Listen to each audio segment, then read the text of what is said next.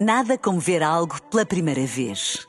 Porque às vezes, quando vemos e revemos, esquecemos-nos de como é bom descobrir o que é novo. Agora imagine que viu o mundo sempre como se fosse a primeira vez. Zais. Veja como se fosse a primeira vez. Na rádio, no digital, em podcast. Música para sentir, informação para decidir.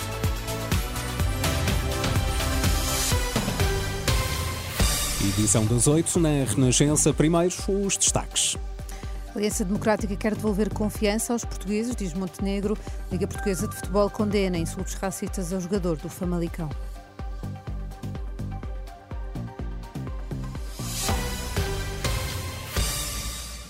Luís Montenegro insiste, a Aliança Democrática quer devolver a confiança dos portugueses com o novo contrato social. Palavras do líder da AD durante um comício esta tarde em Penafiel, onde garantiam também responsabilidade e perseverança na resolução dos problemas do país. Qual é o estado de espírito que nós temos? Só pode ser de frustração.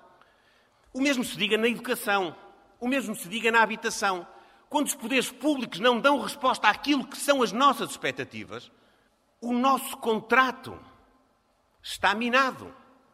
O que nós queremos na AD é formalizar um novo contrato.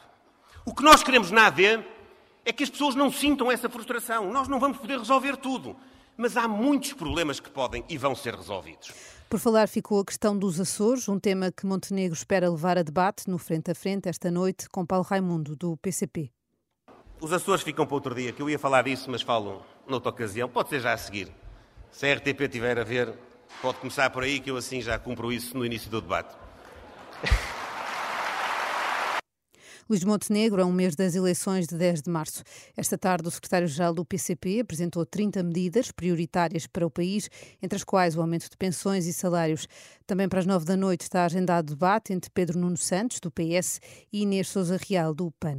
A União das Misericórdias Portuguesas considera insuficiente o financiamento revisto na área dos cuidados continuados. Em comunicado enviado à Renascença, o Secretariado Nacional da União das Misericórdias diz que os valores são insuficientes para fazer face aos custos em 2024, nomeadamente com o aumento dos salários, em particular do salário mínimo, e sublinha que cabe ao Estado financiar as misericórdias e não às misericórdias financiar o Estado. Chuva no, Carnaval, sobretudo nas regiões Norte e Centro, de acordo com o Instituto do Mar e da Atmosfera, as previsões apontam para um alívio durante a tarde, o que, segundo a meteorologista Cristina Simões, pode permitir a realização dos desfiles.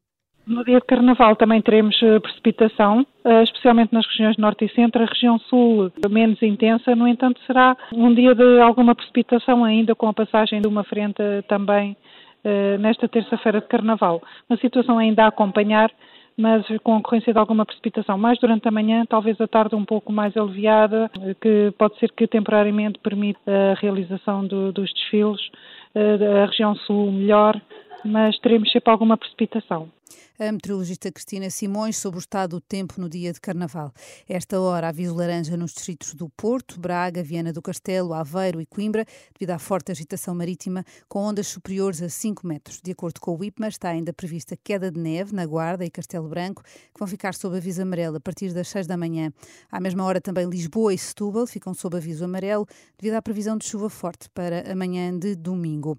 A Liga Portuguesa de Futebol condena o incidente que esta tarde interrompeu o jogo entre o Farense e o Famalicão e pede às autoridades que punam o adepto que foi identificado pela polícia por ter insultado com frases racistas Chiquinho, extremo da equipa do Minho.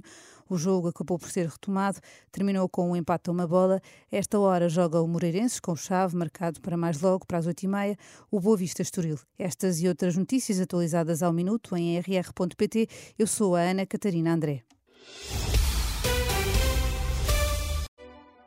Nada como ver algo pela primeira vez. Porque às vezes, quando vemos e revemos, esquecemos-nos de como é bom descobrir o que é novo. Agora imagine que viu o mundo sempre como se fosse a primeira vez. Zais. Veja como se fosse a primeira vez.